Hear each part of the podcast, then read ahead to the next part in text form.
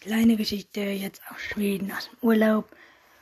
Ähm, der Onkel war da und der hatte ein Stand-Up-Paddling dabei. Da habe ich das mal ausprobiert. Erst haben wir das aufgepustet.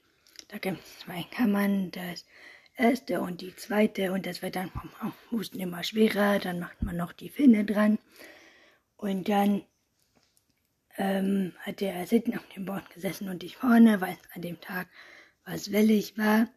Da bin ich Anfang immer erst vom Bord gefallen. Aber wo es nicht so wellig war, bin ich auch Stand-Up-Paddling im Knien gefahren.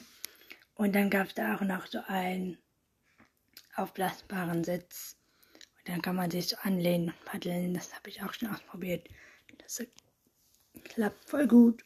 Und das haben wir jetzt noch die zwei Wochen mit in Schweden. Da werde ich das weiter ausprobieren.